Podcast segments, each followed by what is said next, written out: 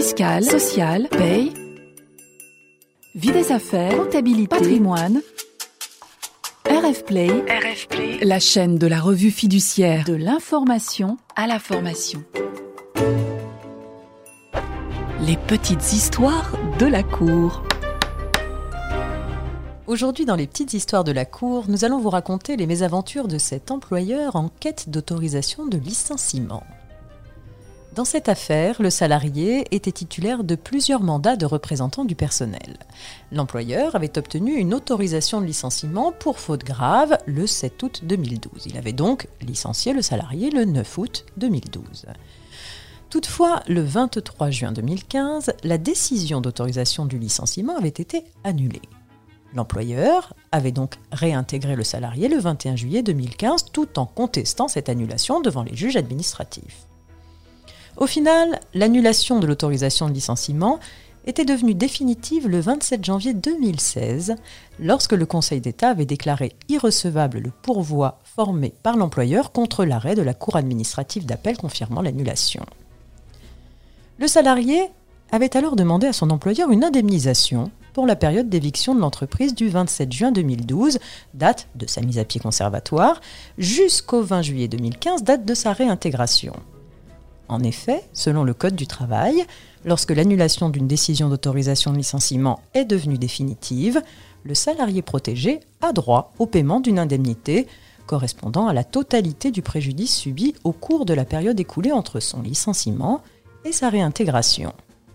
La somme, qui a le caractère d'un salaire, correspond au montant brut des salaires perdus déduction faite des sommes perçues par le salarié pendant cette période d'éviction de l'entreprise, comme par exemple dans l'exercice d'une autre activité professionnelle, de ses allocations de chômage ou encore des pensions de retraite.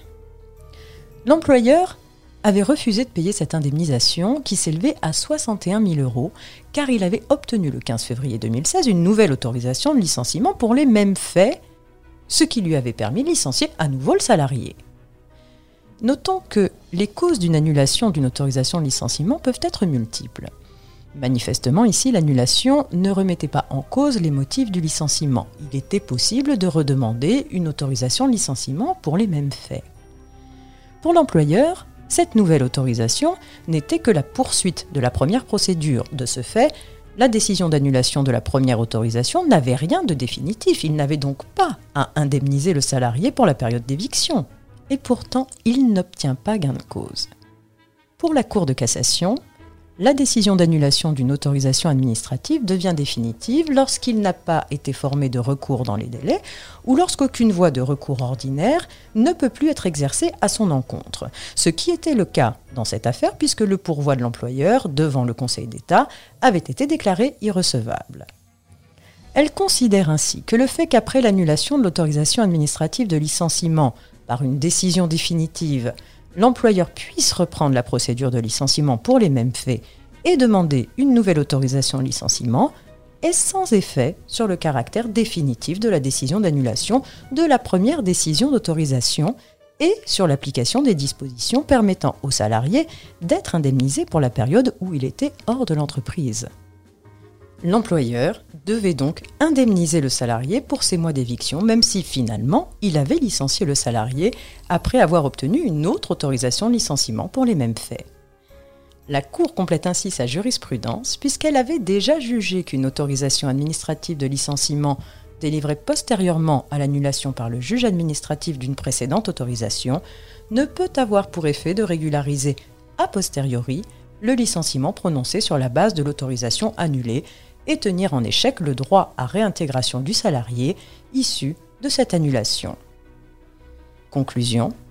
Le salarié réintégré dans son poste à la suite de l'annulation définitive de l'autorisation de licenciement a droit à une indemnité pour la période d'éviction, même si au final l'employeur a obtenu une autre autorisation de licenciement pour les mêmes faits que ceux à l'origine de la première demande. Les petites histoires de la Cour. Retrouvez tous les podcasts de RF Play et plus encore sur rfplay.fr.